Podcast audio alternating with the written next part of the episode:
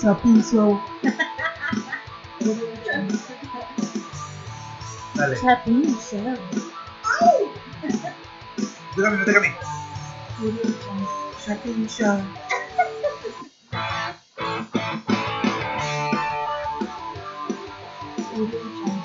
¿Cómo extraño el punk? Ya no se escucha buen punk, ya no. ya está desapareciendo. No. Muchos, muchos grupos de rock ya están desapareciendo. Incluso el otro día leí un artículo donde dice que una vez que se mueran todos los artistas ahorita de rock, Ah, valió gorro el rock. ¿Quién Será- va a Ya, hay más? buen- ya no hay buenos. pero mira, El techno está viniendo siempre para y atrás, cuando. ¿no? ¿El techno? El tecno. Estamos hablando de rock, mira. Sí, pero este, estoy viendo mucha gente que va en los techno bands y todo eso. Ah, pero mira, siempre y cuando descubran genética que nos pueda alargar la vida a vos y a mí, el rock nunca morirá. ah. Pero sí te extraño punk rock, ya no existes. Este, pero es lo que nos hace. No, y sabes qué es lo que pasa? Que en un futuro no muy lejano vamos a estar con nuestros nietos diciéndole: Eso era música, eso era lo bueno. Ojo, la gran pocha que- No, no, no, Eso era Este, lo bueno. Bueno, bienvenidos a Chapin Show. ¿Cómo se lo están pasando? Bien. Excelentemente, Muy excelentemente, bien. hermano. Este, sí, este, lo estamos pasando súper de a huevo. Ya hablamos de la revolución genética, eh, eh, síndrome de Deadpool, Deadpool, teoría del. teoría del Capitán América.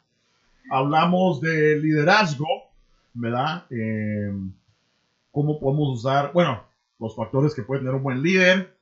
Y ahora eh, vamos a hablar de un tema buenísimo. eh, que Vamos es- a conectar todo aquí. aquí conecta Vamos a todo. conectar todo aquí. Aquí conecta todo porque aquí es donde lo humano es humano. eh, y ahí sí es donde saca los colores con el tema de lo que es la muerte. La muerte asistida y la muerte en general, porque pueden haber muchas situaciones ¿verdad? donde puede suceder. ¡Uh! Estaba pensando yo cómo meternos al tema. Entonces, porque la muerte asistida, eh, eh, eh, eutanasia, ¿ah? como se le dice, está relacionada a un punto bastante directo, ¿verdad? Pero dije ¿cómo vamos a comenzar el show?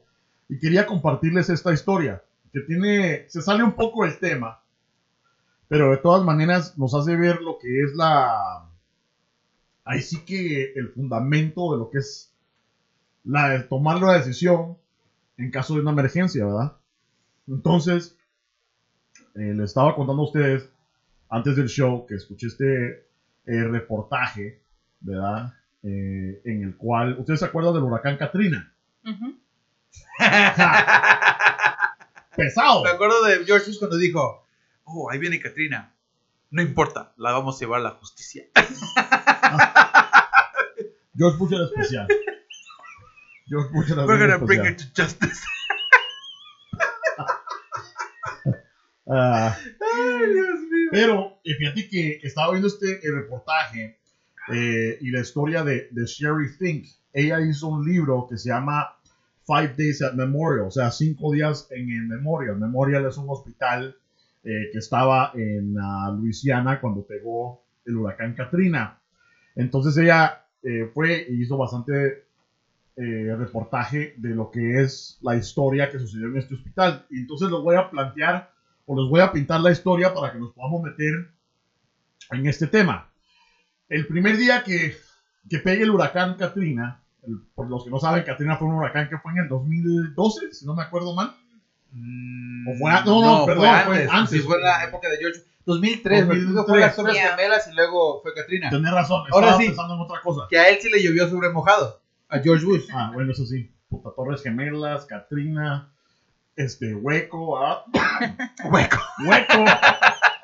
Este, bueno, y creo que fue cuando fue el primer school shooting que fue con Columbine, ¿no? También. Sí. No, eso fue en el 95. ¿Fue en el ¿Fue? 95? Sí, estás Oh, bien conflicto. perdido, Estás bien tú, perdido. no manches. No, Ya no le den. ¿El Columbine? Sí, fue en el no 95. fue el, el when No, was that, no fue en el when was that 95. guy that, that did all the killing in the movie theater? ¿Qué año fue ese? Ah, eso fue cuando salió Batman, eso fue como en el 2008.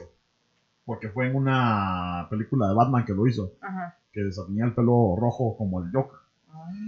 Bueno, entonces, ¿qué pasa? Que, que están en el hospital.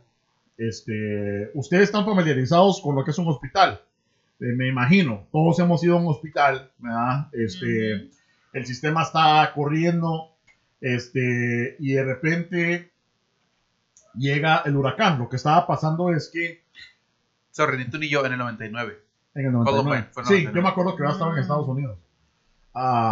Entonces, ¿qué es lo que pasa? Que un- ¿Qué es lo, que, lo primordial que está en un hospital? El- todo está conectado a máquinas, ¿no? A electricidad, Sí. ¿verdad? Entonces, la mayoría de cosas, pues, estás atendiendo a algún paciente, electricidad. O sea, que el médico está ahí para la sobrevivencia del paciente, pero muchos tienen que eh, utilizar recursos como máquinas, ¿verdad? Para poder darle atención al paciente. Ahí está la luz, ¿verdad? El médico necesita luz para verlos. Bueno, la cosa es que, eh, al parecer en este hospital, los circuitos de luz, eh, como le dicen los flipones, estaban en el sótano. Entonces, ¿qué es lo que pasa cuando pega Katrina? Que fueran unas lluvias tremendas que inundan el sótano. Entonces ellos tuvieron que conectar generadores que los pusieron en el segundo piso. ¿Qué es lo que pasa? Que porque los circuitos de todas maneras, para poder distribuir la, la energía de los generadores a todo el hospital, están en el sótano, al inundarse, pierden energía. Entonces quedaron sin luz todo el hospital y eran aproximadamente como 200 pacientes en el hospital. Entonces el primer día, que pues donde estaban los helicópteros, no miraba a la gente en los techos, ¿verdad? Pasan los helicópteros y pasan trayendo a gente en, botes, en helicópteros, eh, llevándoselos uno por uno. Y parece que sí estuvo muy movido e- ese primer día, ¿verdad? ¿Qué es lo que pasa? Que el segundo día, este, se mira que, que paran de, venir las- los rescates, ¿verdad? Paran de venir los helicópteros eh, y ya no hay tanta urgencia, pero ellos están sin luz con un montón de pacientes.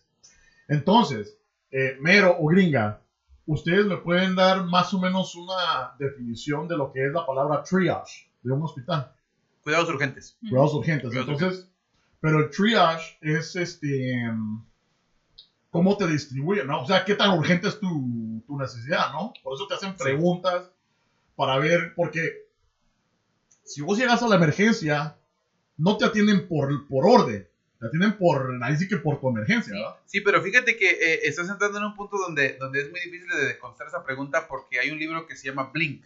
Y en Ujú. ese libro describe, hubo un, un científico aquí en Chicago, que escribió el libro, que fue al, al hospital Stroger o Cook County, como le llamamos aquí en Chicago, Ajá. donde hizo un estudio donde, de, de cuántas personas, creo que de, no, obviamente 100 personas, cuántas venían con ataques cardíacos y cuántas no. Porque luego, generalmente cuando llegan es, me duele el pecho, Sí. pero si es joven, no lo atienden como un ataque al corazón.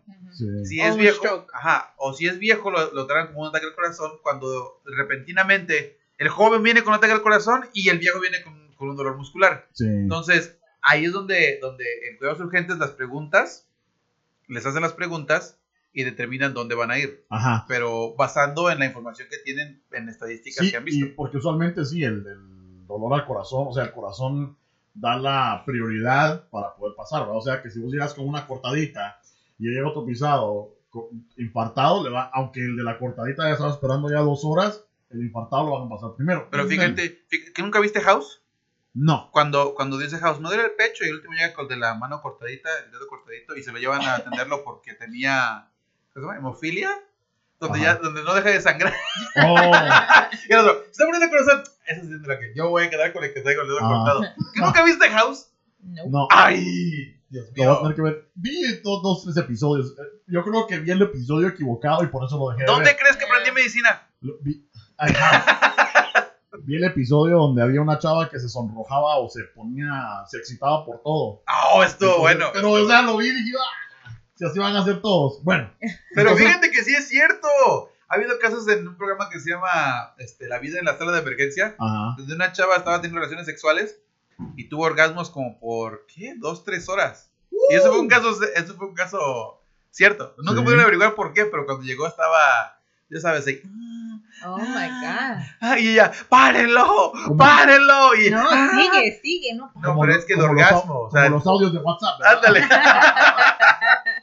Pero bueno, entonces Ay. imagínense Chapinero. Han de decir todos, ¿qué chingado está viendo el mero? Ajá. Todo por la educación y la ciencia. Pornhub. Entonces, Ándale. el segundo día en este hospital, eh, tienen un montón de enfermos que están divididos en, en como ocho pisos que tenía el hospital, ¿verdad? Este, limitados con doctores, limitados con enfermeras, todos están enfermos, no hay electricidad. Entonces empiezan a eh, hacer un proceso de triage, ¿verdad?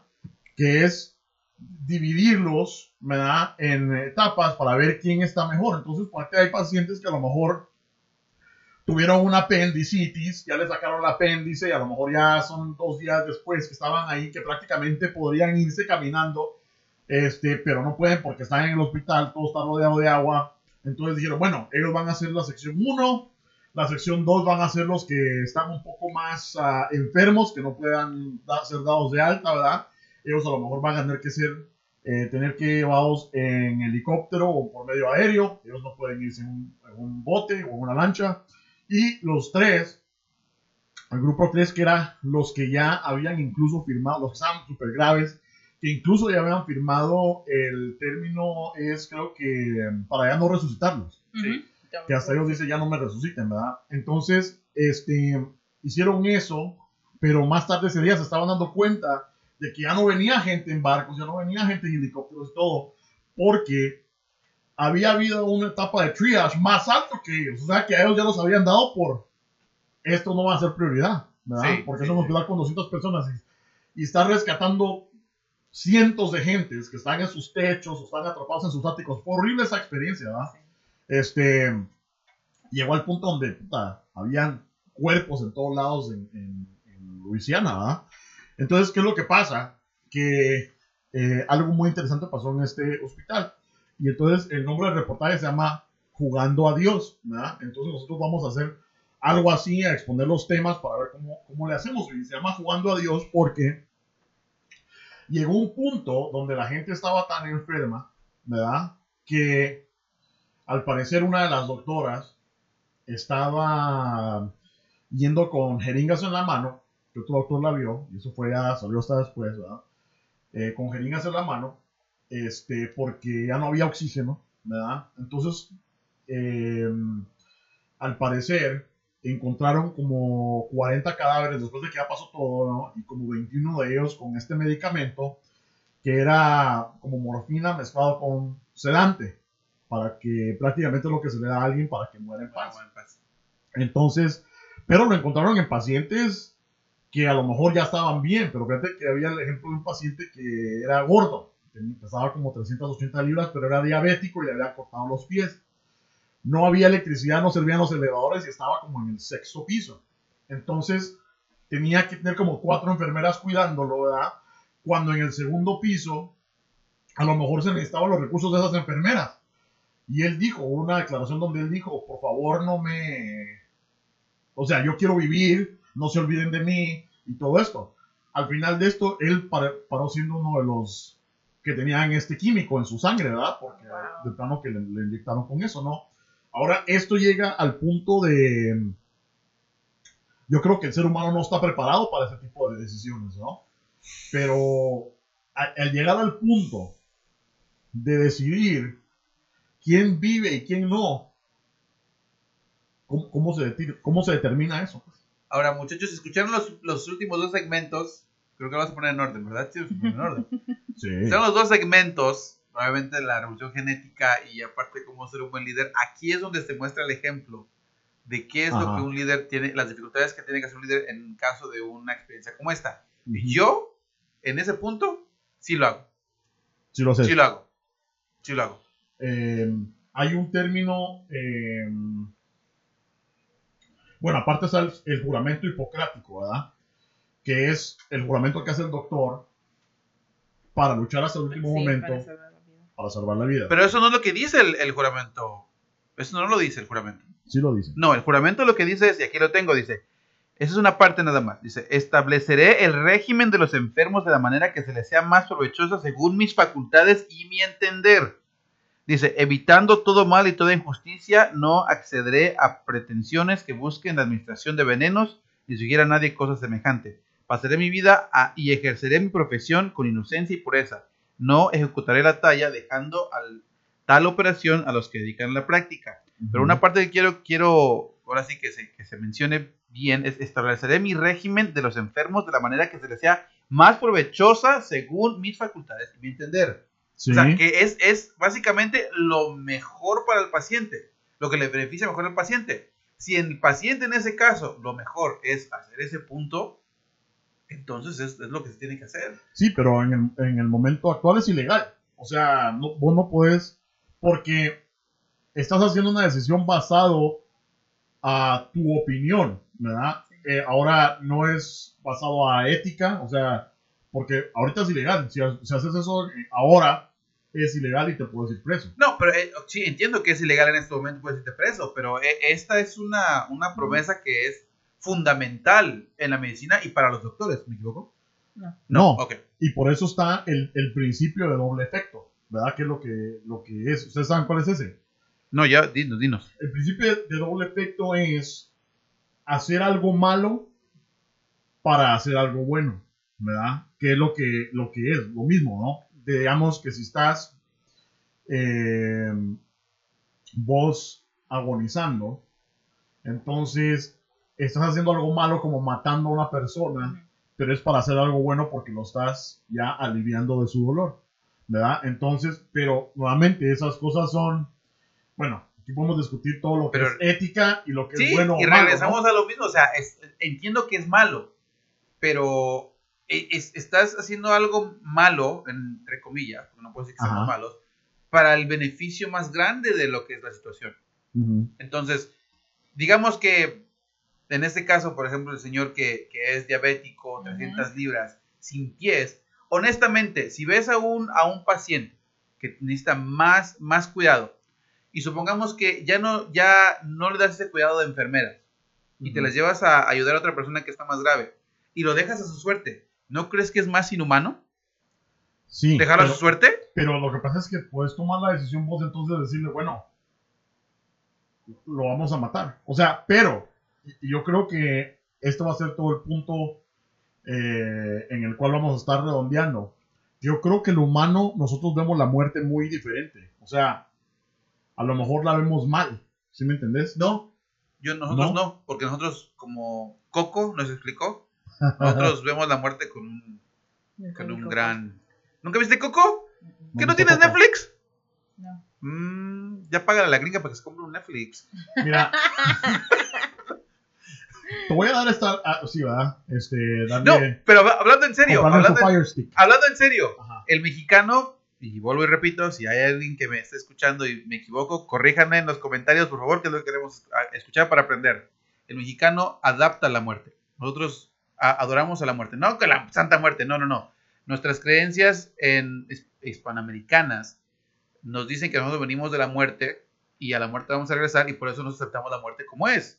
O sea, si alguien viene y sabes que bla, bla, bla y vamos a, a- está pasando esto y vamos a hacer, nos va a doler, pero vamos a aceptarlo sin Pero es- ningún, sin ningún reclamo. Pero eso es en teoría, porque no es la realidad. O sea, si todo el mundo, la mayoría de gente, bueno, todo el mundo le tiene miedo a la muerte. Uno no se quiere morir. No, uno, no estoy diciendo Si que no- no le tengamos miedo, estamos diciendo que la aceptamos. Hay personas, por ejemplo, en este Mm. caso, donde dijo el Señor, no me dejen morir, no me abandonen, no se olviden Quiero de mí. morir. Entonces, él no quiere morir. Nosotros decimos, bueno, unos cuantos, no digo que todos, pero nosotros decimos, ok, me voy a morir, chinga, me voy a morir. Déjame, voy a pistear por tres meses seguidos. Pero ponete, o sea, que están diciendo que si el señor hubiera sido mexicano, hubiera dicho, no, mátenme. No dije mátenme, dijo, Ah. ¿sabes qué? Que caiga lo que tenga que caer y ya. Porque esa es otra cosa, mira, este, una historia personal, ¿verdad? Nosotros teníamos un perro, el Sancho. O sea, te voy a, te voy a dar la- el, el- te voy a decir de mi punto con, Ajá. teníamos un perro. No, O no, sea, es una el hombre es un perro. Teníamos un perro, el Sancho. Eh, era un, sí, era el Sancho.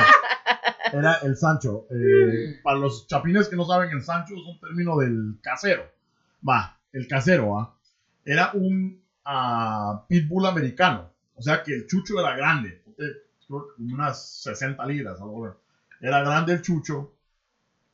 Muy bonito y todo. Pero llegó un punto, el pobre chucho, donde ya no podía caminar porque estaba viejo y estaba artrítico y creo que hasta diabético estaba Chucho. Va, la mierda es que Diabético Sí. Chucho Cerote. y yo creo que yo lo quería mucho. Pero la cosa Cerote. es que eh, yo creo que muchos de nosotros que hemos tenido mascotas a lo mejor hemos pasado por esto. Este el, el perro llegó al tal punto de que no podía caminar y era un perro grande. No podía caminar, entonces venía él y se orinaba acostado, ¿verdad?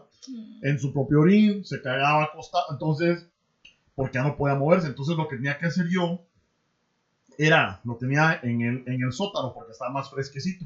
Entonces lo agarraba yo, lo cargaba y lo llevaba al patio y así cargándolo para que meara el pobre, ¿verdad? Entonces se hacía un relajo y todo estaba mal. Entonces, ¿qué pasa? Que se lleva al veterinario y el veterinario dice, no, hay, hay que, está Hay que sufriendo dormirlo. mucho, hay que dormirlo, ¿verdad? Nos pasó después con otro perrito que teníamos que estaba ciego y todo, hay que ponerlo a dormir, ¿verdad? Entonces, la pregunta es, ¿por qué no hace eso uno con el ser humano? ¿Verdad? Porque te pones a pensar, es tu perro, uno lo quiere como un hijo y todo, pero está sufriendo mucho, el veterinario te dice, hay que ponerlo a dormir. Decisión difícil, pero tiene sentido, ¿verdad? Sí. El perro no sabe, el perro no te puede decir, no me quiero morir, cerote", ¿verdad? No, no te puede decir eso, pero un humano sí. Entonces, por eso estaba diciendo que a lo mejor el ser humano no tiene el concepto de, de cómo deberemos manejar la muerte. Pero ¿por qué nosotros con un humano, con un abuelo, con un bisabuelo, eh, lo hemos visto muchas veces que queremos extender la vida? ¿Verdad? Estás enfermo con cáncer y te dicen te vas a morir en tres meses. Pero ¿cómo le hacemos para que yo a seis? ¿Verdad? Que incluso hasta sufren más. O sea, y, y algunas Sí. veces, alguna vez el paciente dice, no, a mí ya déjame morir. Ajá. O sea, porque yo lo, yo lo he experimentado en, en carne viva, ¿no? Han dicho los pacientes, ya déjame morir, ya no quiero estar aquí. Y el familiar, no, tómate esto, tómate el otro y vamos a, a quedarnos por lo menos tres meses más. Pero el pobre, no, es que ya no. Bueno, eh, yo escuché de un caso. Está pesado, ¿ah? Está pesado. Está Yo escuché, de pesado. un, yo escuché de un caso que Sí. incluso al, al escucharlo sí me impactó un poco. Había un paciente que tenía cáncer del estómago. Ajá. Entonces, este, el, el- obviamente, pues el cáncer tuvieron que remover el estómago. Entonces, Ah. conectaron el esófago con el intestino y, y le dejaron un- ahora sí una bolsita para que cayera el líquido y no llegara directo, ¿no? Entonces, la doctora le dijo, ¿sabes qué? Mira, este, lo que pasa es que si eres de tal país, sí, ¿por qué mejor no te vas y, y disfrutas el resto de tu... Vete, vete a tu país, vive tranquilo, vete a tu casa, disfruta tu familia. O sea, la doctora está haciendo, está haciendo este, amable para no decirle, ¿sabes qué? Te vas a morir. Sí, pues. Entonces la familia le dijo, dice, no, pero es que puede tener salvación, podemos hacer esto, podemos hacer lo otro, y el paciente no me estaba escuchando, ¿no? Entonces llega un punto donde, donde le dijo al paciente, dice, bueno, dice, y captó, y dice, ¿cuánto tiempo me queda? Dice, máximo tres meses. Ok. Entonces el señor se paró, dijo, ¿sabes qué? Gracias por todo, y se fue. La familia peleó hasta el final. Ajá. Pero él dijo, no, ya no, ya no quiero. Ya no quiero y no quiero y vale. Entonces ahí el paciente está consciente, pero ha habido otros pacientes donde no están Sí. conscientes. Y ahí yo honestamente creo que es más fácil lidiar con, el, con los que no están conscientes que con el que está consciente. Porque con el que está consciente de que se va a morir y tú lo ves, tú te empiezas a cuestionar a ti mismo, ¿qué haría yo en esa situación? Sí. Pero también tenemos la tendencia a prolongarlo, ¿verdad? Porque sí puedes tomar vos la decisión si estás consciente, como decimos nuevamente, por ejemplo, un cáncer ¿verdad? de pulmón, un cáncer de estómago o algo así. Pero nuestro instinto incluso es qué es lo que se puede hacer. Y también podemos tocar el punto religioso donde la gente piensa, ah, Dios te puede curar, para Dios no hay nada imposible y No hay todos. prolongando. Yo le ¿no? pongo dos, mon- dos monedas de 20 centavos en los ojos para que paguen su pasaje. Ah, cabal. Como. Ándale. Buena. Por lo menos lo puedo hacer, ¿no? Ahí está, un dólar. Como los dos. cenotes que se fueron con, con el cambio, pero sin huevos, deshuevados.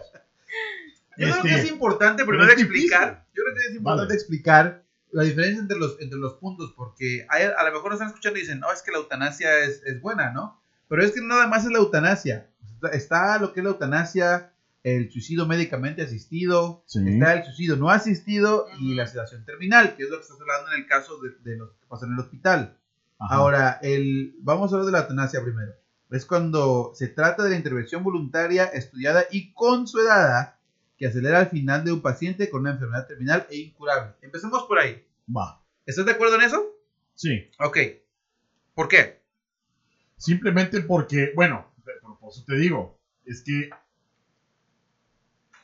Es que ese es un punto. No, es que eh, no, es que la eutanasia es diferente a una muerte asistida. Es completamente diferente. Espérame, la eutanasia es cuando te quitan, puente que estás en. ¿Cómo se llama? En supervivencia, ¿verdad? Is it like DNR? No, es que ese es, ese es el punto. O sea, el paciente puede tener cualquier tipo de enfermedad. Terminal. No, O no, No terminal. Ok. puede ser cualquier tipo de enfermedad. Y dices, ¿sabes qué? Ya no quiero estar aquí. Así de fácil. Ok, te vamos a dar el, te vamos a dar chicharrón. Y ya. Incluso, eh, escucha, se trata de la intervención voluntaria y estudiada y consuelada que acelera al final de un paciente con una enfermedad terminal e incurable. E incurable. O sea, estamos eso, hablando. más que todo, lo ponte en, ahí sí que en tiempo de guerra, ¿verdad? Estás desangrándote, no te No. falta la mitad del cuerpo. A mí lo que me. Saben unas dos dosis de morfina. Por ejemplo, a mí lo que me. Cuando dice incurable, por ejemplo, tienes parálisis cerebral. No estás en, en estado terminal. O sea, te quedan muchos años por vivir todavía, pero no te puedes mover. Pero estás y conectado él a está la máquina. consciente. Sí. Estás consciente. O sea, digamos que no puedes mover brazos, piernas, lo que sea. Tú estás consciente de lo que está pasando, pero no, no vas a cambiar. Y te sabes que ya no Ajá. quiero estar así. Ayúdenme a morir. Que ha habido muchos casos en, en, en la farándula de muchos cantantes que incluso, o personas que han dicho, ¿sabes qué? Ya no quiero estar así. No tiene que ser terminal, solamente incurable. Puede ser un, no sé, bipolar, puede ser cualquier otra persona que ya no quiere lidiar con eso y Ah, busca El ayuda. famoso ALS, ¿verdad? Que pueden- Exactamente, y ese es uno de los casos. Tú estás, tu cerebro está 100% consciente. Pu- Tú estás razonando, estás pensando. No, va a llegar a un punto donde no vas a poder respirar, Ajá. no te puedes mover. Pero o ahora sea- como médico, pero eso es ilegal, ¿no? Pero eso es lo que te estoy diciendo, o sea, Por eso como ¿Estás de acuerdo? porque, por ejemplo, estábamos hablando hace eh, un rato acerca del avance de la tecnología.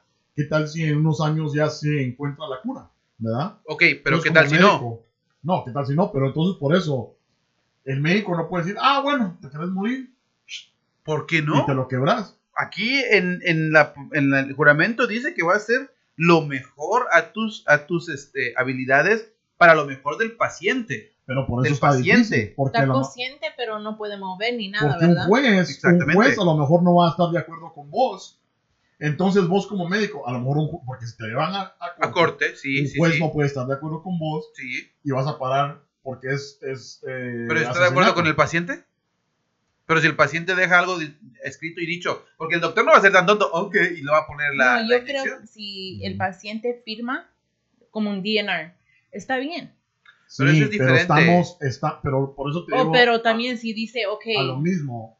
I Ajá. wanna die, quiero, quiero morir, y firma que sí, ahí Por me puedes matar, está no- bien. no pensamos en la, en la muerte como debíamos de hacerlo, porque un juez puede decir que el paciente no estaba consciente. Él no puede, por sus huevos puede decir, él no estaba consciente, te vas a la cárcel 30 Pero años. él no es doctor.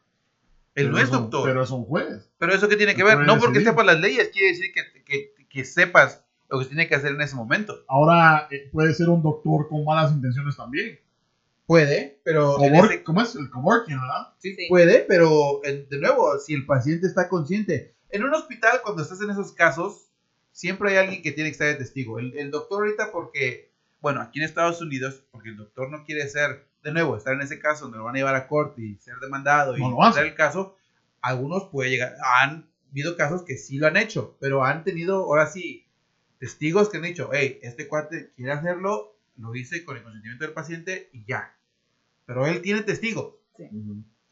Y puedes Sí, argumentar. depende de la creencia del doctor también. Y Porque puedes el doctor a lo argumentar- mejor dice, puta, los voy asesinando a los ojos de Dios, no lo voy a hacer. Ahora, puedes argumentar que sí, el paciente no está en cinco sentidos. Pero yo pregunto, ¿quién va a estar en cinco sentidos en una enfermedad que no tiene, que no tiene este cura o solución? Sí, es que también, por eso te estaba dando el ejemplo de la guerra, porque eso es lo más común. Te estalla una granada, estás en, en el campo de batalla y se te miran las tripas. Pues ¿Qué vas a hacer? O sea, y yo no soy doctor, soy otro soldado y te tengo ahí. ¿Qué mátame. puedo hacer? Pegarte un tiro mejor, ¿va? Para Porque, ¿qué? o sea, ¿Qué o te lo- van a hacer? pero ¿qué harías vos? ¿Le pegabas el tiro? Mejor, ah, lo siento, ahorita voy a No. ver si te puedo ayudar. Lo siento, si te puedo ayudar. Es que yo vi Y- Black Hawk Down. Pero si ¿no? yo te digo, este, ya, mátame. Ry- Ryan's Private. Ándale. Si yo Ajá, te digo, si mátame, mátame. pues ya. Pero es que es una decisión bastante grande, porque vos, alguien te puede decir, mátame, pero, ¿y si vos pensás que hay esperanza? Es que, no, es que hay enfermedades que ya no hay esperanza. No, Hay yo estoy esperanza. diciendo en, en- no, sí. Ah, no, si te vuelan la mitad del cuerpo y estás haciendo los tripas, ya no hay esperanza. O sea, No, es más, es cuestión de minutos antes de que se de se minutos, porque ¿qué, ¿cuánto, En el- ¿qué en el- hora va a venir la ayuda? Antes de que saque la pistola ya está, ya está muriendo. O sea, Te voy a sacar Bien. otra, en el caso del hospital. ¿no? Tenés dos pacientes, este, uno, bueno, dos pacientes, y tenés solamente, y los dos necesitan oxígeno, ¿verdad? Este, el joven. los dos tienen la misma edad, Oh, que la, Mm. me la cambió, me la cambió. Este, los dos tienen la misma enfermedad, pero solo hay un tanque de oxígeno. ¿Cómo decidís? ¿Cómo haces ese proceso de, de, de ahí sí que jugar a Dios y decir, bueno, se lo voy a dar a uno versus al otro? ¿Qué- Más ¿Cuáles serían los elementos? Uno ga- gana el oxígeno y tú le das boca a boca al otro. No, pero, está canijo estar boca a boca. Ese ya sería un agasajo. Ajá, no, porque ponete. Pero todavía estoy tratando le, de voy a, ayudar. le voy a decir, te voy a agasajar hasta que él se le acabe. porque puedes hacer el. El, El bag. el bombeo, ¿verdad? Sí. pero Sí. ponete. Estás en una situación. Para ser justos, Ajá, no se lo doy a ninguno. So, a ninguno. A ninguno. ahora matas los dos. Sí. Mira, porque Ponte a pensar, ponte a pensar por qué estoy diciendo eso. Supongamos que en, su, en tu ejemplo, los dos tienen una enfermedad que requieren oxígeno, ¿no? O una condición que requiere oxígeno. ¿O en qué posición estamos? En, sí, en Ok. que los dos requieren oxígeno. Le doy el oxígeno a uno. Obviamente uno se va a morir. Pero una vez que se me acabe el oxígeno, se va a morir otra vez ese güey. Se va a morir el segundo. Y ese tanque de oxígeno lo puedo usar para otro, a en otra ocasión. Ajá. Entonces, ¿dejas morir a los dos? Ajá. Y, y es que es difícil, bueno, y es para mí que es difícil hacer esa decisión. ¿O tú qué también- harías? También existe la, existe la posibilidad también a, así que el contacto humano, esta misma Sherry Frink se fue a, cuando fue el terremoto en Haití. Dice que se fue y que había esta señora que necesitaba oxígeno, ¿verdad? Y la señora platicaba con ellos y todo. Era bien carismática y bien buena gente la señora, pero siempre andaba con su tanque de oxígeno. No había oxígeno, ¿verdad? Entonces, la señora se gana el corazón de todos los médicos. Y ella como reportera también lo reporta, porque esa reportera es un médico también. Agarran a la señora y los, los que no están encargados de eso dicen, bueno, vamos a llevar a la señora a otro establecimiento. Pero ¿qué es lo que hacen? Que le quitan su oxígeno, ¿verdad? Y la señora no, no sabía. ¿Por qué lo hicieron? Porque sabían que ella tenía cáncer pulmonar, ¿verdad? Y necesitaba su oxígeno para poder, para poder respirar. Pero ya sabían que tenía cáncer pulmonar, entonces vamos a retirarla de aquí, le quitamos el oxígeno porque lo necesitamos para, para un niño o lo que sea, ¿no? Y esta reportera dice que ya estaba viendo todo eso. Entonces ella decide ir con la señora. Estaba como viendo. ¿O es un caso verídico? El caso verídico. Ok, ok. Y este llegan al otro punto. Da la casualidad que la reportera conoce a uno de los médicos del otro hospital y le consiguen ahí sí que un culito de oxígeno, ¿verdad? Puede sobrevivir la señora y todo. Últimamente se la traen a Estados Unidos. La señora vive un par de años más y se muere, ¿verdad? Ujú. Entonces, está ese, ah, ese instinto humano de que, ¿qué tal si nosotros estamos escogiendo como el primer doctor? Hay que quitar el oxígeno a esta persona, pero esta persona a lo mejor, aunque tenga cáncer y sabemos que se va a morir, puede hacer un mejor bien para la humanidad en el futuro. Porque esta señora incluso se murió, pero al venir a Estados Unidos recaudó muchos fondos para personas víctimas de este, desastres, ¿no? Y organizó esta fundación antes de morirse. Entonces, puedes dar el argumento de que a lo mejor sí fue la decisión lógica, de decir, bueno, esta señora se va a morir, le vamos a quitar su oxígeno, que se muera, pero al prolongar la vida, ayudó a muchas personas. Pero ¿no? podemos argumentar en tu ejemplo anterior donde dices que aquí no dio el oxígeno de los, de los dos pacientes. ¿Qué tal si ellos dos tenían que morir y, y el tercero que hubiera necesitado el oxígeno él hubiera cambiado la humanidad. O sea, Ajá. Es que es, es difícil. Sí. no, es que eso ya es, eso ya es en- Entonces- en hipotético. Ajá. No, O sea- porque no, no es hipotético, porque ha pasado y nos puede pasar. Entonces, por eso estamos haciendo, porque es bien difícil. Si hay un desastre ahorita, ¿verdad? Y entonces nosotros nos quedamos atrapados en, en el hospital, en el Cook County, ¿verdad? Entonces, No, ¿cuál mi es el madre, prefiero morirme mejor. Mientras. Maten- No me maten, yo, ahí nos vemos. No, pero hay zombies, me vale gorro, puedo estar allá mejor allá afuera. Porque si han pasado la- la- esas situaciones que son eh, extrema, no son hipotéticas, son reales, en el cual tienes que hacer una decisión de ese tipo, ¿verdad? O sea, si el paciente, si esas dos personas que necesitan oxígeno, una tiene cáncer y una tiene diabetes, uno puede argumentar, bueno, el que tiene cáncer, a lo mejor le dio porque genético, el que tiene diabetes por, por hartar mucho azúcar, ¿verdad? Entonces, Bueno, sí. que se muera. Sí. Pero no es, o sea, no viene al caso, ¿no? O, el- o la típica teoría de salvar al que es más joven, porque a lo mejor puede hacer Un más, pero el- ¿qué tal si ese joven cerote lo salvas y va a ser un Hitler? O sea, Sí, o sea, no, es que... es es súper difícil y por eso estamos hablando de eso. Ahora, entramos al segundo punto. Suicidio médicamente asistido. Ahora, esto ya es permitido en, solo en Suiza. Es interesante. Ajá. Esos suecos. El médico se encarga de recetar al paciente al el medicamento que debe tomar para evitar con su vida. Y este puede ser ayudado por un profesional o bien por cualquier persona que así lo desee sin que su acto tenga consecuencias jurídicas. Jurídicas. Jurídicas. Es el caso del científico australiano David Golat, que llegó a ese país para recibir asistencia del suicidio este jueves. Todos estos, estos, estos puntos los estamos sacando de lo que es el 20 minutos España, diferencia entre eutanasia, sedación, suicidio y asis- asistido. asistido. Pero el suicidio asistido es porque el paciente lo quiere, ¿verdad? Ah, sí, o, sí, pero pues es que todos lo quieren. O sea, ese es el punto, no todos lo quieren. La, la eutanasia, obviamente, está por un médico, el paciente lo va a tener que querer. Si no, si no lo quiere el paciente, automáticamente ya es, ya es asesinato. Bueno, Ah, estamos... ah, sí, sí, ya. Bueno, sí, si estás consciente, pero si a lo mejor tuviste... Si estás en una coma y estás bien, pero estás... No, pero para ese caso ya tienes a la persona que está, está este, ahora sí en tu segundo, para que tome decisiones médicas que tú hubieras podido tener. Ok, pero ¿qué- ¿qué tal si, o sea, todo está bien, nada más estás en coma, ¿Ya ¿verdad? ves, ya ves cómo dice que no vio House y sí, y todos nos estamos de House. Pero sí, como vos como el segundo, o sea, vos como tu, como el esposo o lo que sea, ¿cómo vas a decir, bueno, sí, ya, de- desconéctenla? Pues así. Bueno, mal ejemplo, si es la esposa es fácil. No, espérate, lo mismo, ¿va? espérate. No, eh, es la esposa, sí, desconéctela. No, pero es que no, deje, yo la desconecto. Así Bueno, va. Mira, pero- la, la desconectamos, Pero tú asistirías a alguien para cometer el suicidio. ¡ay! E- ese es mi punto. ¿Tú ayudarías a alguien para que se, se matara? Si la situación es, si la situación es extrema, sí, Sí. sí. Sí, se está muriendo sea, y ya tienen sí. un- No, no, es que, es, Es que- es que el suicidio, estamos que hablando tengo de una una persona que... Tengo una depresión que no me deja vivir, matame. Tu madre, cerote. Pero... ¿Por qué no? ¿Ah? ¿Por qué no? ¿Por qué Pero no? es- O sea, no se está muriendo. No, no, tiene pero una enfermedad. porque es ya el no- punto, o Es que ya sea, no se convierte en suicidio, se eso- convierte en homicidio. no, o sea, por ejemplo, digamos que esa persona, en el ejemplo tuyo, ¿no?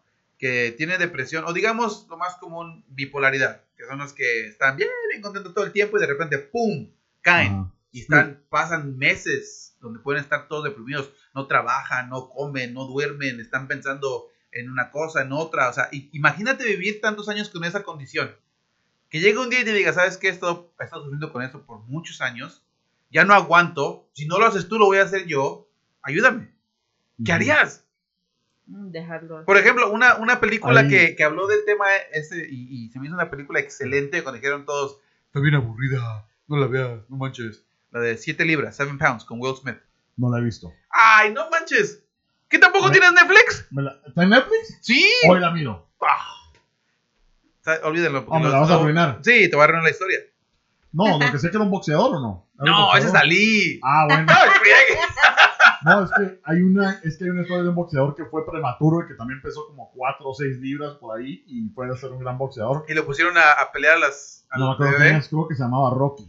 Ay, no, friegue. Ah, No chingues. En- Entonces, eh, entonces vos sí lo harías. Yo sí lo haría.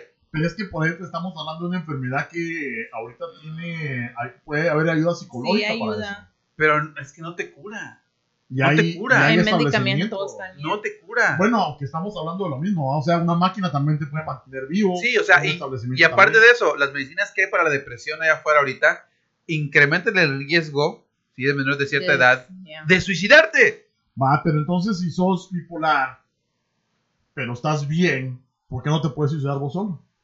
No, es que, vuelvo y te repito, ¿Por qué el, el- necesitas mi ayuda? Es el- el te punto no es de que, no es de que, no es de que él se suicide. Por eso te digo que quería, quería, quería traer ese punto de la película de 7 libras, 7 pounds, Ajá, porque ahí te explica exactamente cómo es que una persona ayuda a alguien. ya. O sea, es. Ok, en- no voy a decir la película. Pero digamos, por ejemplo, en un caso donde esta persona dice, ¿sabes qué? Me voy a suicidar. No, no, pero es que no. No te estoy diciendo, no te estoy preguntando, te estoy diciendo, en este momento, a esta hora, tengo que hacer un montón de cosas. Lo que voy a hacer es que este día me voy a suicidar. ¿Ok? Lo que quiero que hagas es que sigas mis, mis condiciones o sigas mi- lo que quiero que hagas después de que yo muera. Ujú. Entonces, ¿ahí qué dices tú? No, no lo voy a hacer. Cerote, no, ¿para qué estás pensando pendejadas? No, cerote. Y te dejan 13 cassettes para que los... Exactamente, ¿no? O sea, o sea, o sea, o sea, ah, ándale, es un buen ejemplo. O sea, Ajá. digamos, por ejemplo, esta chava que no, que bla, bla, bla, que, que, que le estaban haciendo burla y que, que los 13 razones, ¿no? Pero ella, ella, eso es, eso es algo similar. O sea, está, ella se suicida y necesita esa asistencia o esa ayuda para poder seguir con lo que era el plan. Eso es lo que estamos hablando. Ok. O sea, ¿tú lo harías? Mm, No. No. No, ok, entonces ella viene y te entrega los cassettes. ¡Tu Ya. madre! Ya no, pero ah, tu No. madre. No tengo no hay casetera, nada. ahí estarían. No los... Oh, no, sí, gracias. Te los quedas y ya. Ah, gracias. Bueno, este, sí, porque hay gente que hace eso, que les dejan una carta y no la abren, ¿verdad? Porque tienen miedo. Pero, Luego la conciencia también te... pero no sé, a lo mejor porque yo no he conocido a una persona bipolar, yo sé que, insisto, que nosotros eh, pensamos en la muerte muy diferentemente, es triste y todo, pero pues es parte de nuestra vida, ¿verdad? O sea, todos vamos a morir, a menos que Sí. alguien invente algo, eh, algún cambio en los genes para que nos extendan la vida, ¿verdad? Pero todos vamos a morir. Eh, ¿Cuál es la siguiente? Tenías otra, ¿verdad? Dice suicidio no asistido. Este, deja ver. Mm, mm, Este es un ejemplo de un, de un, este, un escritor, José San Pedro, español, que sufría de tetraplegia desde los 25 años y cuya lucha para solicitar el suicidio asistido y para que las personas que lo ayudaran a morir no interrumpieran un delito fue muy media, mediático, mediático. O el de José Antonio Arrabal, el enfermo de ELA, que Mm. grabó su suicidio para reivindicar una muerte digna. Si estás viendo esto, es que he conseguido ser libre, dijo antes de morir. Son los, ah, son los suicidas. Son los Sí. Y ese es una- un punto, porque también lo mencionamos, la- creo que la semana pasada, donde dijimos que si eres un suicida y, y fallas en suicidarte, te meten al bote. Sí, ¿verdad? O sea, ¿qué, qué- o sea, ¿qué para, cómo- para qué putas? O ¿Y sea, para qué puta? no, tú de que vayas a suicidarte, todavía te meten al bote y ahí te va a ir peor. No, chingues. O sea que si vas a hacer el trabajo, hazlo bien. Pero- No, lo, no estoy diciendo que se maten. No. Es una broma. Es una Disclaimer, broma. Es una broma. No, es que sí, imagínate que estás así, que tenés ese síndrome, sabes que ya no vas a poder caminar como Stephen Hawking. Pero mira, es un buen ejemplo de que imagínate que lo hubiera dicho, ¿saben qué? Antes de quedarme todo paralizado, mejor Ishkamik y me voy a morir. Pero él no tenía ese- ¿Cuántos? No, él tenía el ALS, ¿no? No, sí, pero no. Pero- no, él, él solamente creo que era. Sí, ¿cómo no? Sí, no, a ver, distrofía muscular. Que es el ALS, ¿no? No, no, Sí. ALS, el, el ALS o, o la ALS es, es cuando los nervios del cuerpo, de lo que es la, la Ajá. Se, se empiezan a deteriorar y ya no reciben la señal del cerebro. Entonces tu cerebro está consciente, pero tú ya, tus, tus nervios ya no pueden recibir señales, o ya no pueden recibir las indicaciones Ya no te mover. No, porque en, en ese aspecto llega un punto donde no te puedes mover, pero llega un punto donde el, el estómago ya deja de funcionar porque ya no recibe señales para que poder Mm, ya, Funcionar. ya. y los pulmones dejan de respirar porque ya no, ya no se recibe la Ya, señal. ya la Ahora, distrofia pulmonar es cuando los, los músculos no se pueden mover, pero todo lo demás está bien. Pero, pero- imagínate, o sea, que él haya dicho, bueno, yo no quiero vivir así, me voy a morir. No hubiera dejado muchos de los descubrimientos. Pero es que ahí entramos a lo que es el punto del propósito, ¿no? O sea, si, si eres una persona que sabes que no vas a tener ningún propósito, que ya viviste tu vida o que piensas que ya viviste tu vida o no vas a aportar nada más a la sociedad, pues sabes que, ¿para qué estoy aquí? cabal, pero a lo mejor uno no sabe. A lo mejor uno sabe qué es lo que va a aportar la sociedad. Y entonces venís vos y, ah, ayúdame a morirme. Ok. No, obviamente, pues te vas a preguntar, o sea, oye, ¿por qué piensas así? O este y el otro, o sea, no. Pero si ya él da unos buenos argumentos y sabes que, pues la neta, ok, este, tienes razón, o sabes que, sí veo tu punto y quiero honrar tus, tus deseos, ok, está bien. O sea, ¿por qué no? Ahora, ¿qué pasa? eh, o cuál es la muerte? ¿O qué pasa cuando ponerte por cualquier motivo o circunstancia estás eh, conectado a una máquina para que te esté dando vida, ¿verdad? Así Ujú. que, como dicen, ahí sí que jalar el, el enchufe, ¿verdad?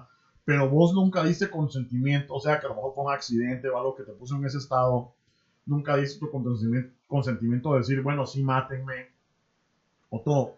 ¿Qué opinan al respecto? O sea, los familiares deben decir, bueno, ya no, vamos a, a cortar la vida o seguir prolongando la vida. Fíjate que es muy Mm. interesante. A ver, ¿tú qué opinas, Reina? Depende, um, porque tienes que ver si la persona tiene hermanos, hermanas, esposo o esposa. um, No por eso, está estamos asumiendo de que tú eres Pero ese es, ahí es... la, la que va a tomar la decisión. ok, pero es porque yo puedo decir personalmente que yo lo hice, Ok. ok, um, pero también tenía que ver si mi- las hermanas de mi mamá querían que se quedara vi- ah, viviendo y este, pero luego vas a tener que la persona está sufriendo. Sí. Bueno, aunque ahí, bueno, eh, depende. Porque uno no sabe lo que puede estar Sí. pasando en, la, en esa persona. Pero es A que fíjate de estar en persona. coma, pero a lo mejor están conscientes. Pero en ¿no? ese O sea, punto, no, por ejemplo, el ejemplo que tú pusiste es, es un punto bien, muy bueno porque cuando uno toma ese tipo de decisiones... solo buenos puntos traigo. Sí, de vez en cuando. este, cuando una persona, digamos, está inconsciente, con ese caso que dijiste, Ujú. y entra una segunda persona, la segunda persona siempre piensa con sus emociones y qué le gustaría que le hicieran a él, no al Ujú. paciente, sino No a él. Entonces él se pone a pensar, si yo estoy en esa posición, ¿qué me gustaría que hicieran conmigo? Sí. ¿verdad? Entonces, como él no se pone a pensar en el paciente, él hace las decisiones basado en lo que le gustaría a él. Ya. Y ahí es Sí. donde, donde la mayoría de los casos dicen, no, no lo dejen morir. Hagan lo que sea necesario para poder, y para poder rescatarlo o aliviarlo o mantenerlo. Sí. Pero el doctor, obviamente, por su ética, no va a decir lo contrario, va a seguir las instrucciones Sí. que le han dicho. Pero obviamente los doctores en algunas ocasiones saben que no es lo conveniente. Y lo han dicho, ¿sabes qué? Mira, yo creo que es más conveniente hacer esto porque ya no, ya no tiene solución. Va, va a sufrir más en, en a largo plazo. Sí, Pero el, el- el- el familiar dice, no, a mí no me importa, él va a estar bien con tal de que lo mantengamos. Porque la primera cosa que dicen es, yo lo voy a cuidar. Nosotros lo vamos a cuidar. Nuestra familia lo vamos a atender. Él no va a necesitar nada porque vamos a estar ahí nosotros. Pero de nuevo, estamos haciendo al punto de lo que le gustaría hacer a esa persona, no al paciente. Sí. No, y sí, qué mal. Y lástima que tuviste que pasar por eso, porque sí se me hace que es demasiado pesado. Y como decís vos, también lo primero que hace uno es no tomarse toda esa res- responsabilidad uno solo, sino que ir con los otros familiares, ¿qué hacemos? ¿Verdad? Sí. ¿Qué hacemos? Pero la, la cosa es, Pero las leyes aquí en Estados Unidos no permiten eso. O sea, sí lo permiten. O bueno, sea, si vos sos la, el next to kin, ¿verdad? Sí. El- el abogado, ahora sí el abogado del paciente, pero generalmente lo que te dicen es, ok, vamos, ese es el plan que tenemos, ve y discútelo con tu familia. Va y lo discute con la familia y la familia puede agarrarse en un caos total ahí porque todos tienen su punto de vista. Esa persona regresa y ya viene con la tensión y la frustración de la familia para poder tomar esa decisión con lo que le dijo el doctor. Entonces está más presionado para hacer una decisión tan difícil. Sí, Sí, es pues. muy difícil. Y, y es difícil porque en nuestra, en nuestra cultura latinoamericana todos tienen opinión. Y la principalmente la que, la que tiene la decisión en este caso es, ahora sí, la matriarca o el patriarca. Pero aquí en Estados Unidos, el, el que toma la decisión es la esposa o el segundo en mando. Sí, O el Sí. esposo, sí. y ahora la, la pregunta es, independientemente de ir a consultar con la familia y todo, ¿qué es lo que, lo que es correcto, verdad? O sea, debemos llegar a un punto donde inmediatamente o automáticamente nosotros tenemos que dejar ir rápido, sin tener que ir a consultar con nadie y llegar a un punto donde todos sepan que esa fue el- el- la decisión correcta y que ya no te, te estén presionando. ¿Por qué no me viniste a decir? ¿No? Sí. Porque como estamos diciendo, aunque una persona que está conectada a una máquina a lo mejor ya ni esté consciente ni sepa que está sufriendo, ¿no? Pero eso creo que nunca lo vamos a saber si, si a lo mejor sí sienten algo, ¿no? ¿no? Pero ahí sí que estamos No, prolongando. fíjate que hay formas de saber si es que están sintiendo algo. Cuando están conectados a una máquina, obviamente no pueden, no pueden hablar, no pueden No. responder, pero su presión arterial sube, Sí, su, su, ahora sí, sí, los, la- sí, sí, es la- la- las motores. lecturas eh, también, ¿cómo se dice? Las conexiones Cerebrales. cerebrales, ¿verdad? Las ondas cerebrales suben, eh, su cuerpo empieza a, enseñar, empieza a mostrar señales de que están bajo tensión. Sí. Entonces, esa, esa es la forma en que los doctores también se guían para poder guiar, ok, esta, esta persona está consciente, Y luego, está, puede, puede este, estar sufriendo, puede estar bajo dolor, sí, pero de nuevo, eh, no, no tiene esperanza para poder sobresalir de cualquier cosa que esté pasando. sí, también Ujú. el cuerpo también te, te va a decir, you know, bed sores, Las llagas. ajá, Ah, ya. y ya es muy profundo que ni si se pueden, este, how do you say, cure?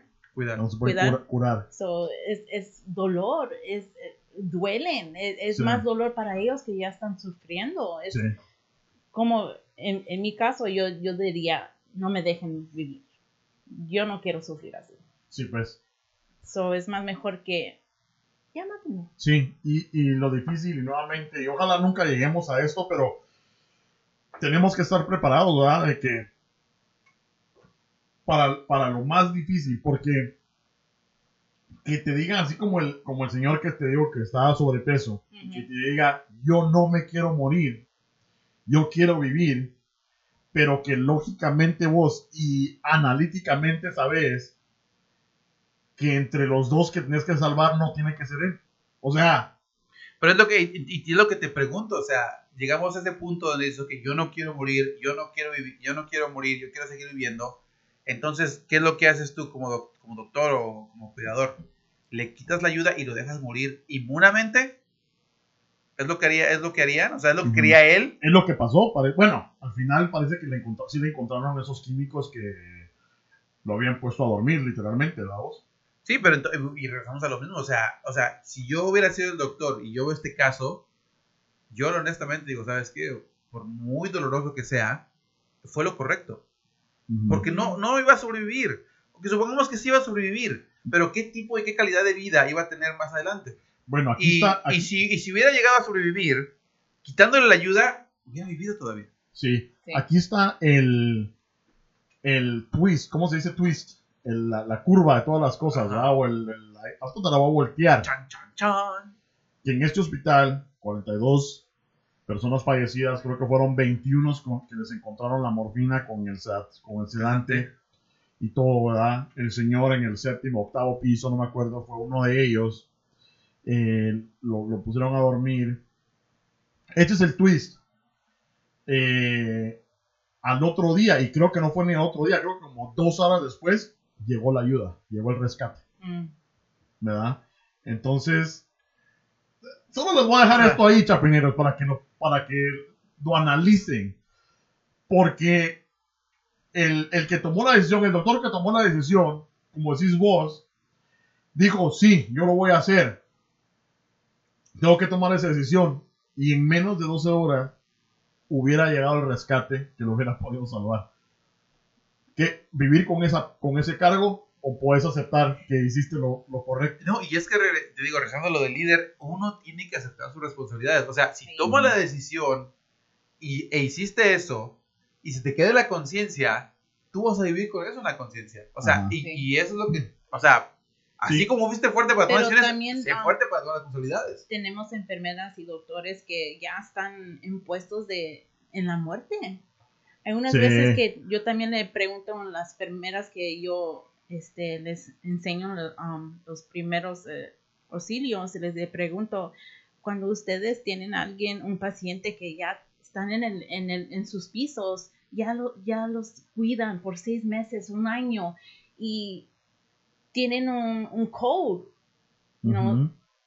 ¿Qué Sí. pasa? Hay un código y supuestamente a partir de ese entonces este, los hospitales tienen un sistema. Sí. Tienen el sistema de, de, De- 1, 2, 3, pero también este, es difícil y específicamente, y les recomiendo que escuchen ese podcast, ¿verdad? De um, Playing God, ¿verdad? Eh, también es el libro de, de Five Days, porque ahí está el Five Days at Memorial, ahí está toda la historia.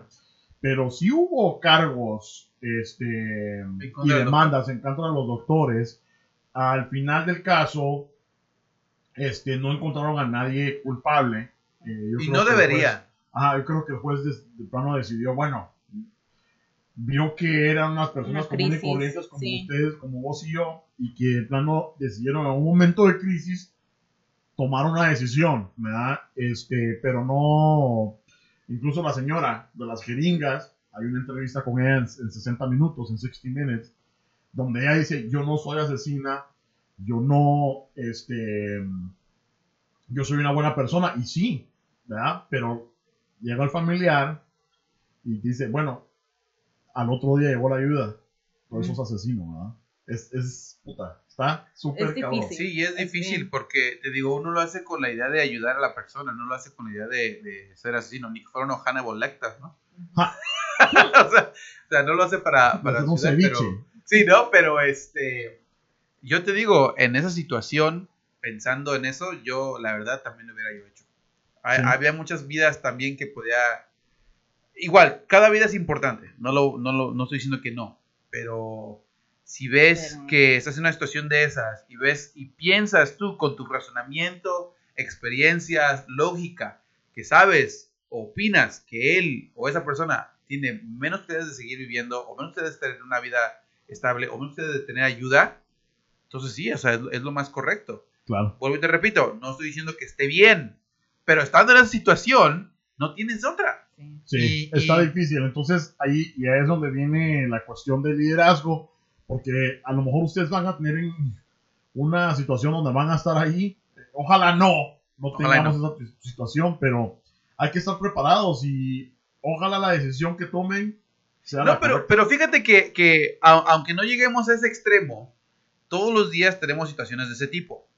Y eso es, y eso es lo que hace, un, por ejemplo, un buen padre de familia o una buena madre de familia, donde en- incluso en nuestros países lo vemos muy seguido. O sea, si tienes una, una, por ejemplo, una madre que luego dice, no, que tu mamá es una ramera o que te cuesta con todos, pero si es la única forma de poder sacar dinero para comer para tus hijos, o sea, es, si es la única forma, es lo que vas a hacer.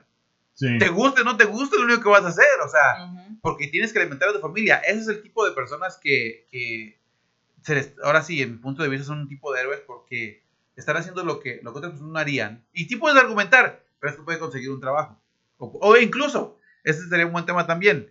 Por ejemplo, ahorita con los indocumentados que dicen, es que se pueden quedar en su país. ¿Para qué vienen de, de mojados? Si vienen aquí nomás a robar nuestros, nuestros cheques, si nuestro trabajo, si vinieran legalmente, los dejaremos entrar. Ok, entiendo eso. Pero si tú vienes de un país, o de México, o de Guatemala, o El. Salvador, que sabemos que están hechos mierdas por gobierno o por política o lo que sea, y la única opción que tienes para alimentar a tu familia es ir a un país extraño, trabajar, ser humillado, ser, eh, en ese término de racista, mandar dinero y, y dejar a tu, a tu familia, tus raíces, tu cultura, tu país, dejar todo eso para poder darle de comer a tu familia, o sea, honestamente... Sí, mucha gente no lo sabe. ¿Y sabes qué? Vamos a hablar de eso en el próximo tema. Vamos a hablar de eso porque quiero que la gente sepa qué es lo que pasa nuestra raza. Aquí, Bueno, para poder llegar acá, primero que nada. Y ya estando aquí. y ya estando aquí, tenemos- vamos a hablar de eso. Pero bueno, ¿algún otro punto acerca del, del tema actual?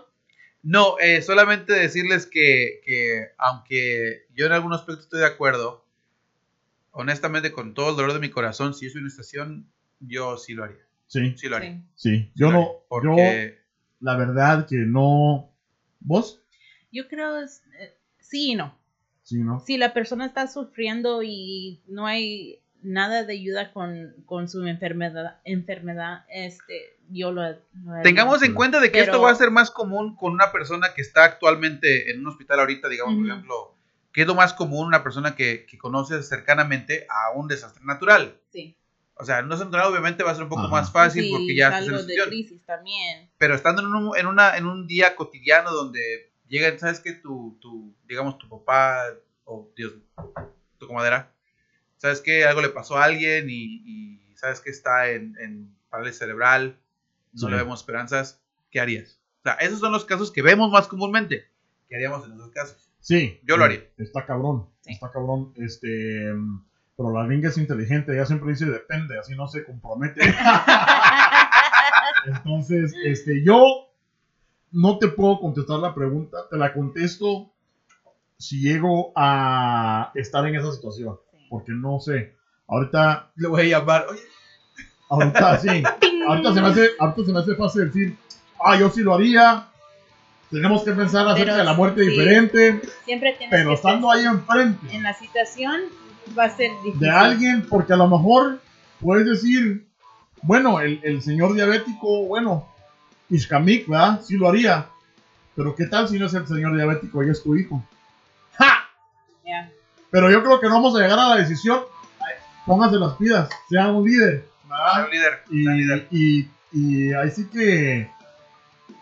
Ay, no les voy a contestar, porque ahí sí que hasta no llegar a ese punto, y ojalá que nunca lleguemos. Esperemos llegar primero al- a, la teoría del Capitán América y el síndrome de a punto. Así ya nadie se muere. Pero bueno, puta, el Chapín Show Estuvo está difícil. pesado. Estuvo difícil ese. Miren, cuando nos quedamos nosotros viendo a, las caras, así como que. Y con la. Miren, para los que nos están escuchando en el podcast, así literalmente. Quedarnos con la boca abierta. Y así que, como dicen, con la mandíbula hasta el piso. Esto pasó como dos, tres veces el día de hoy. Este. Está pesado el Estuvo Show. pesado. Gracias por escucharnos, mucha. Y por favor, recomiéndennos con la Mara. Yo sugiero, yo sugiero dos temas para la semana que viene. Dale. Ok, ese es uno de ellos, el de lo que pasa a nuestros paisanos cuando vienen aquí a, a Estados Unidos o cualquiera, cuando emigran a cualquier país en general. Ajá. Segundo, porque nos atrasamos. A- hace unos cuantas semanas estuvo un debate en, no me acuerdo en qué país, respecto al aborto. Es controversial. Pero ¿por qué putas no? Si ya nos aventamos cinco, ¿por qué no nos aventamos dos más? Echémosle, Va. echémosle. Este, bueno, tapeneros, compartan el Chapín Show. Like, like, like. eh, porque nos vamos unos de a huevo. Ay, que se terminó la canción. Sí. La empezamos otra vez, No, pisada. otra vez. Otra vez. Este. Es tu show, es sé un buen líder. Toma la decisión, hombre. Y quería también decir gracias a todas mis amigas en Facebook que siempre comparten en los videos de Chapin Show y hasta persiguen. Gracias, chicas. Oh, eso está bien. Sí, estamos este, tratando ahí que nos, que nos sigan. El mero ya está más activo en el Twitter. Vayan a buscarlo como el mero. Mer- Este- El mero 1, 2, 3, 4, 5. Ajá. Este. Chapín Show, arroba Chapín Show en el Facebook. Pero suscríbanse en el YouTube. En Miren. en el iTunes. A las, a las amigas de, a las amigas de la gringa. Si dicen que si me ven en la calle y ven que estoy bien malhumorada, así como que medio, medio gruñón, medio. Denle un, Sí, vengan, vengan y salúdenme, hombre. Es nomás la pura apariencia para que no me molesten. Anda siempre chillando. ¿Por qué no me dices nada a mí? Neta. Salúdenlo muchachos porque está poniendo pisada la cosa. No renuncio. Bueno, entonces nos vemos la próxima semana en otro episodio del Chapín Show. Hasta la próxima. Si tienen tele, ahí se ven. Órale. Like, like, like.